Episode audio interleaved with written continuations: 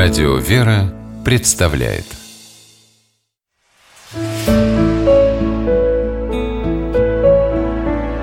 Пересказки. Моя добыча по мотивам бразильской народной сказки. Жил когда-то охотник. Однажды он покинул родные места и отправился по свету счастье искать. Долго он ходил, но так и не нашел нигде счастья и остался в незнакомом лесу жить. Построил себе там хижину, вырыл яму-ловушку и стал ждать, когда ночью в нее какой-нибудь крупный зверь угодит. Как-то утром услышал охотник из ямы какие-то звуки и пошел посмотреть, кто в его ловушку попал. Смотрит, а там девушка сидит. Да такая красивая, что глаз не оторвать. Волосы длинные, как лианы. Лицо сияет, словно светлая луна. Вот так добыча.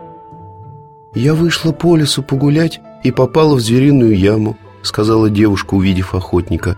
Вытащи меня, а я тебя за это в свой дом возьму. «Зачем мне твой дом?» — говорит охотник. «У меня и своя хижина есть. Теперь ты моя добыча. «Не называй меня так. Я ведь не дикий зверь, а дочь лесного царя Вспыхнула от таких слов девушка. Мой дом больше и красивее твоего. Если хочешь, я за тебя замуж выйду И ты будешь в нем хозяином. Только обещай мне, что никогда ни словом, ни намеком Не напомнишь мне, что я твоя охотничья добыча Освободил охотник девушку из ловушки Вскинул на плечо ружье И пошел вслед за ней в лесную чащу Пришли они к великолепному дворцу, где зажили вместе в счастье и полном достатке. Красавица-жена во всем старалась охотнику угодить. Стоит ему что-нибудь пожелать, как жена хлопала в ладоши, и служанки приносили охотнику самые лучшие кушанья и новую одежду. Но только со временем стал у охотника нрав портиться. Сделался он надменным, капризным, и то ему не так, и то не эдак. Целыми днями стал на всех покрикивать.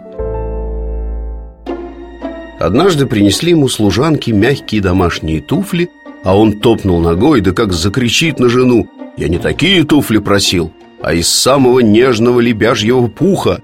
Никто не ценит меня в этом доме Никто! Так все и ждете, чтобы я заболел Или еще лучше умер И ты туда же. Хотя ты всего-навсего моя охотничья добыча Ничего не ответила ему жена, только хлопнула в ладоши и вдруг исчезла. А вслед за ней и все служанки куда-то подевались, и стол с кушаньями, и скамьи, и посуда в доме, и домашние туфли, а потом и стены дворца. Оглянулся охотник. Сидит он в грязной одежде, на голой земле возле своей хижины и держит в руках старенькое ружьишко – Зачем я нарушил уговор и назвал любимую жену красавицу своей охотничьей добычей? Вспомнил охотник.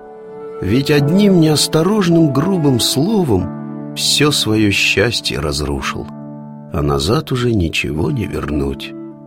Такое случается порой и не только в сказках.